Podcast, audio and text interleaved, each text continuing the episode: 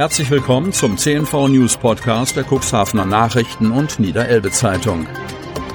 In einer täglichen Zusammenfassung erhalten Sie von Montag bis Samstag die wichtigsten Nachrichten in einem kompakten Format von sechs bis acht Minuten Länge. Am Mikrofon Dieter Büge.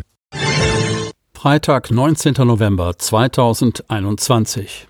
Seniorin stirbt nach Infektion mit Covid-19. Kreis Cuxhaven. Trotz 31 neuer Infektionsfälle mit dem Coronavirus ist die 7-Tage-Inzidenz im Landkreis erneut leicht gesunken. Das hat die Kreisverwaltung in ihrem Lagebericht am Donnerstag mitgeteilt. Eine 86-jährige alte Person aus Geestland sei an den Folgen einer Corona-Infektion gestorben. Zudem werden derzeit zwei Personen auf der Intensivstation behandelt. Die Neuinfektionen verteilen sich wie folgt auf die Städte und Gemeinden im Landkreis. Cuxhaven 8, Geestland Lockstedt je 6, Landhadeln Schiffdorf je 4, Beverstedt, Börde-Lamstedt, Wurster Nordseeküste je eine. 13 Personen gelten als nicht mehr akut infiziert. Die 7-Tage-Inzidenz sank den zweiten Tag in Folge leicht und liegt nun bei 73,9, vor Tag 77,0. Die Lage im Landkreisgebiet ist weiterhin angespannt, berichtet Landrat Kai-Uwe Bielefeld. Es handelt sich um ein diffuses Geschehen mit vielen Einzelpersonen, Familien und nur einigen kleinen Clustern. Die Fall- und Kontaktermittler arbeiten auf Hochtouren, um alle Betroffenen schnellstmöglich zu kontaktieren. Zudem teilte der Landkreis mit, dass in den kommenden Tagen mindestens fünf Corona-Schnellstationen ihren Betrieb aufnehmen wollen. Am kommenden Montag soll die Teststation der Tourismuswirtschaftsgemeinschaft Cuxhaven auf dem Parkplatz des Kreishauses wieder öffnen. Die Schnellteststation soll täglich von 7 bis 11 Uhr sowie von 14 bis 18 Uhr öffnen. Zudem soll ein Antigen-Schnelltest angeboten werden. Weitere Teststationen sollen nach Landkreisangaben in der Wurster Nordseeküste, Hagen im Bremischen, Beverstedt und Schiffdorf öffnen. Asbest illegal im Wald entsorgt. Zeuge bedroht. Lamstedt. In Lamstedt hatte Anfang der Woche ein Landwirt beobachtet, wie mehrere Personen Dachplatten im Wald entsorgt hatten. Als er sie darauf ansprach, wurde er bedroht. Das berichtet die Polizei. Demnach meldete der Landwirt sich am Dienstagnachmittag bei der Polizei und gab seine Beobachtung zu Protokoll. Als er die Person auf ihr Fehlverhalten ansprach, seien ihm Probleme angedroht worden, sollte er den Weg mit seinem Traktor nicht freimachen, erklärte der Landwirt dem Beamten. Die Personen flüchteten daraufhin mit einem Lieferwagen mit bulgarischem Kennzeichen. Die Dachplatten stellten sich als asbesthaltige Zementfaserplatten Eternit heraus. Der Landwirt lud Bilder der Abfallhaufen in den sozialen Medien hoch. Schon nach kurzer Zeit meldete sich der Bauherr aus Lamstedt bei ihm und der Polizei. Er hatte bei einer Firma, die im Internet mit der Entsorgung von Asbest warb, den Abriss und die Entsorgung eines Schuppens in Auftrag gegeben. Am 16. November erschienen der Firmeninhaber und seine zwei Mitarbeiter wieder auf der Baustelle, um Restarbeiten vorzunehmen.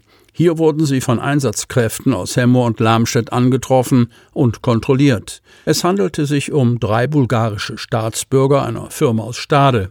Der Firmeninhaber hatte ein Gewerbe für Abrissarbeiten angemeldet, besaß allerdings keine Zertifizierung für die Entsorgung von Asbest. Auch trug keiner der Männer eine vorgeschriebene Schutzkleidung.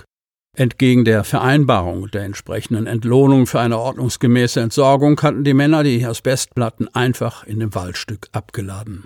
Die Männer erwarten nun mehrere Strafverfahren wegen unerlaubtem Umgang mit gefährlichen Stoffen, einer Baugefährdung, einem Verstoß gegen das Kraftfahrzeugsteuergesetz, da ein ausländisches Fahrzeug im Inland benutzt wurde, sowie ein Verstoß gegen das Chemikaliengesetz in Verbindung mit der Gefahrstoffverordnung.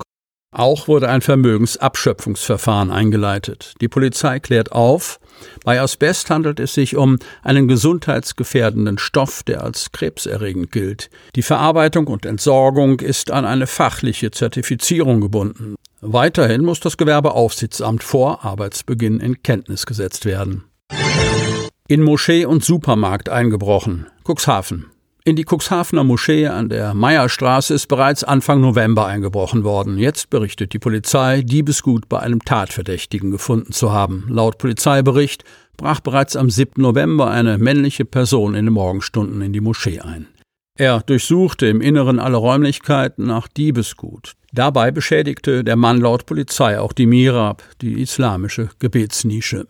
Am Nachmittag des gleichen Tages versuchte ein ebenfalls männlicher Täter mehrfach in einem Verbrauchermarkt in Cuxhaven-Groden einzubrechen. Nach mehreren Einbruchsversuchen gelang es ihm, ins Gebäude einzudringen. Hier konnte ein 25-jähriger Tatverdächtiger gestellt werden.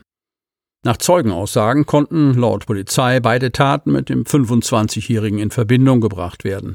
Das Diebesgut aus dem Einbruch in die Moschee wurde bei ihm sichergestellt. Ob er auch für den Einbruch in die Moschee verantwortlich ist, wird derzeit ermittelt. Nach derzeitigem Stand ist ein religiöser Hintergrund der Tat auszuschließen.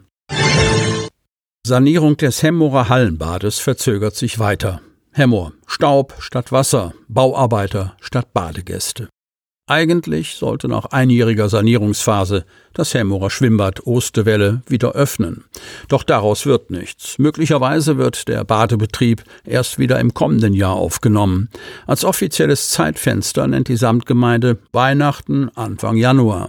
Die Ursache bei der Verzögerung seien insbesondere Lieferprobleme bei Material, Desinteresse von Firmen an Aufträgen und die Folgen der Corona-Pandemie, die den Zeitplan gesprengt hätten.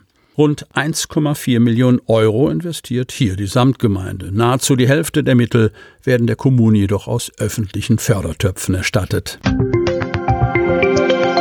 Sie möchten noch tiefer in die Themen aus Ihrer Region eintauchen? In unserem CNV-Themen-Podcast auf Tauchgang gibt's alle 14 Tage per Interview interessante Personen, emotionale Stories und bemerkenswerte Projekte aus dem Landkreis Cuxhaven direkt auf die Ohren.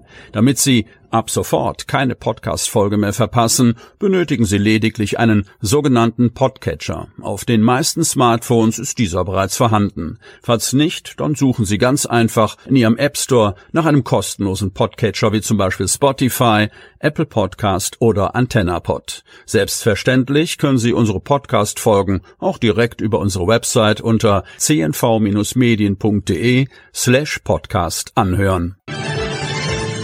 Die hörten den Podcast der CNV Medien, Redaktionsleitung Ulrich Rode und Christoph Käfer. Produktion Rocket Audio Production.